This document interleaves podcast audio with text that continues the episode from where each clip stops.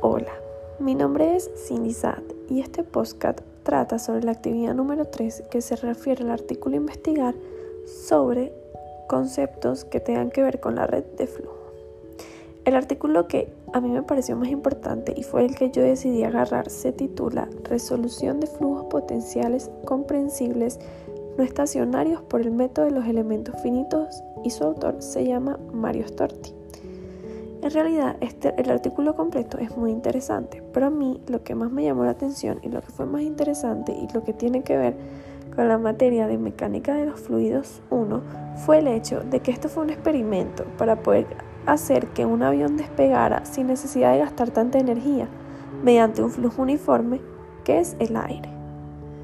¿Qué hicieron ellos? Ellos lo que hicieron fue sacar el ángulo de ataque para poder evitar así el gasto de energía en el despegue del avión y poder hacer que se mantuviera estable.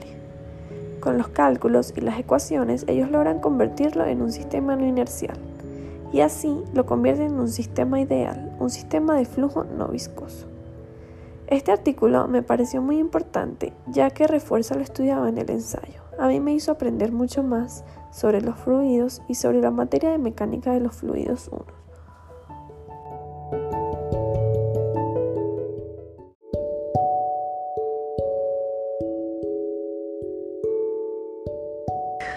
Hola, mi nombre es Cindy y yo vengo a hablarles sobre el problemario de la parte B de la actividad 3.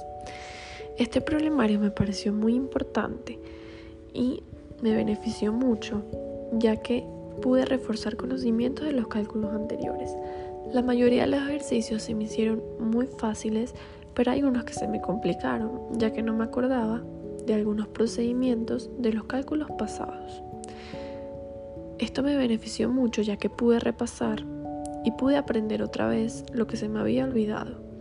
Finalmente le quiero dar gracias al profesor por estos ejercicios propuestos, ya que gracias a ellos pudimos reforzar nuestros conocimientos y seguir aprendiendo mucho más cosas que nos van a servir para nuestra carrera.